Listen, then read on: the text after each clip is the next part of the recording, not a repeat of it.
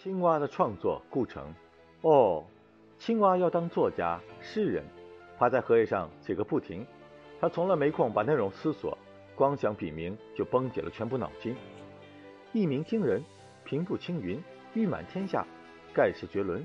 写啊写，从立夏忙到冬至，最后才呱呱一声，算是尾声。